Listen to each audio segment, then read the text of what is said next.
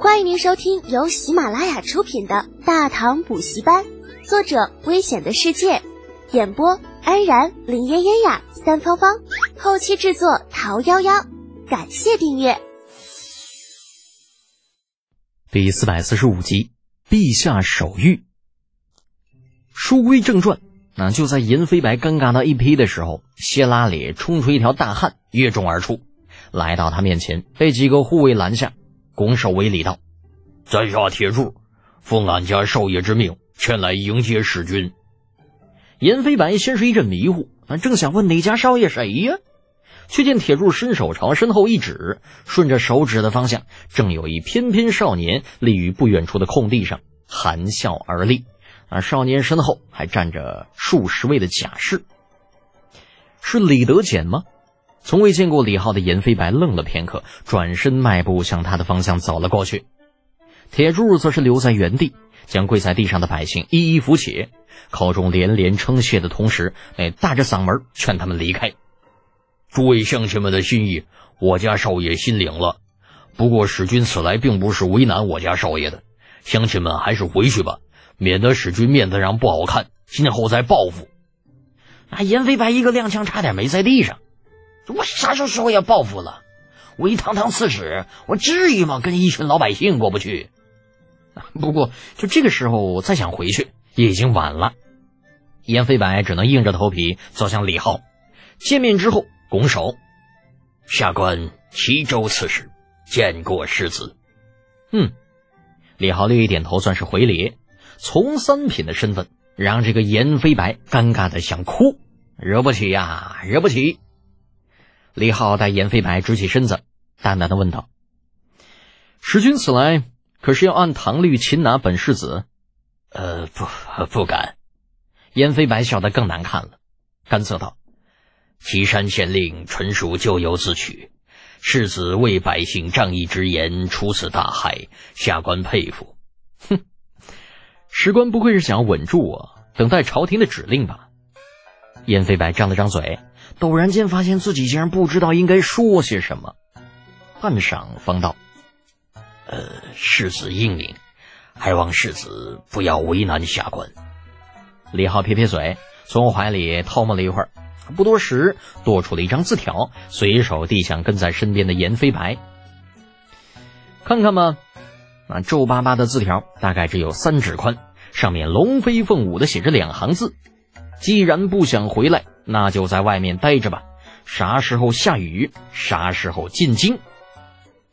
这没头没尾的字条看着有些诡异，但是严飞白却是看得浑身冒汗，哑着嗓子：“世子，这这是？”李浩一副理所当然的表情。陛下手谕，怎么没见过？那当然没见过呀。严飞白尴尬的点点头：“，下官。”位卑之地，如何入得了陛下法眼？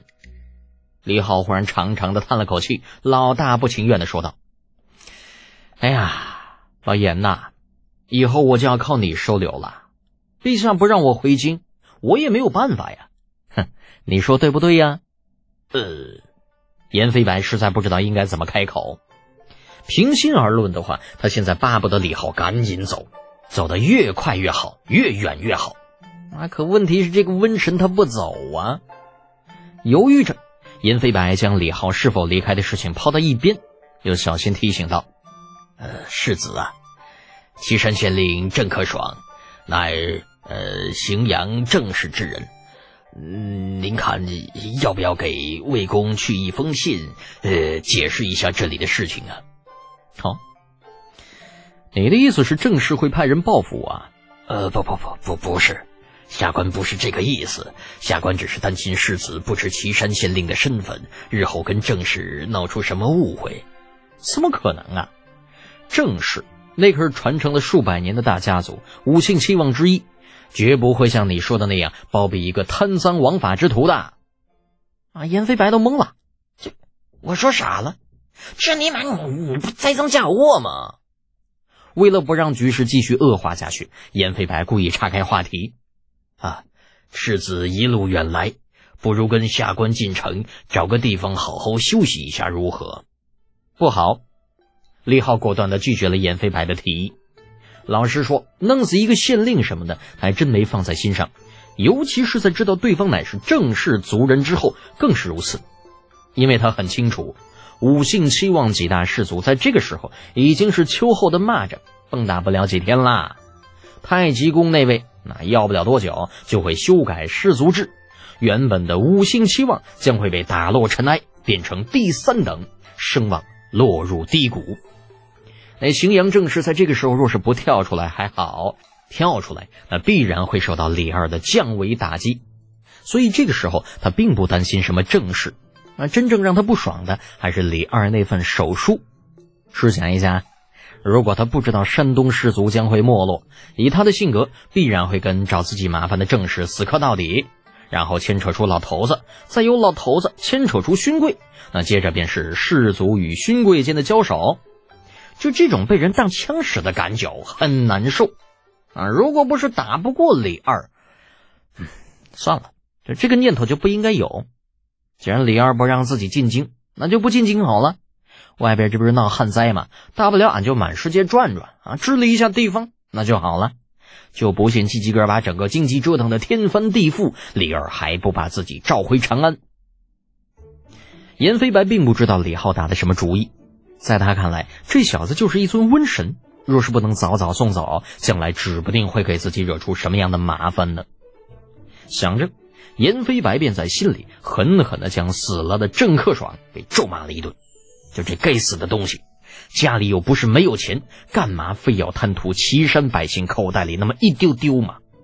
你老老实实的当几年县令，你早点升官不好吗？净他妈给自己找麻烦，什么玩意儿！那这边，严飞白跟李浩聊了半天，那边铁柱已经将百姓全部都劝了回去，城门口再次变得空空荡荡。此情此景，不禁让老严暗暗叹了一口气：好好的岐山县，怎么就变成了这个样子嘞？李浩倒是没有那么多的感想，见人群散了，便准备离开。临行前对严飞白说道：“老严呐，岐山的府军。”是你派来的吧？严飞白无奈的叹了一口气：“啊，是的，世子你也知道，这些个世家子弟啊，一个个办事能力不怎么样，派头倒是不少。哎呀，这郑克爽上任的时候，特地来我这里借人，我呢又不好不借。哼，我明白。而且说来这次还真要谢谢你，借他的这些个府军。”否则我还真没有办法在几天之内挖出数十口井啊！李浩这话表面上是在替严飞白解释，可实际上嘲讽的味道很浓，听着有点肆无忌惮的味道。如果不是背后站着李靖，他本人爵位又高啊，老严同志跟他拼命的心思都是有了。可是能拼吗？不能。先不说能不能打得过，就算真能够打得过李浩，可李家这说来也是大家族。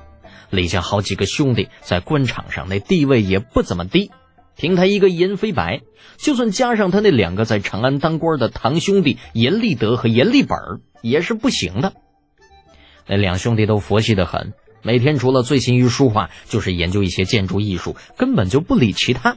让他们两个跟李家掰手腕，那除非脑子抽了。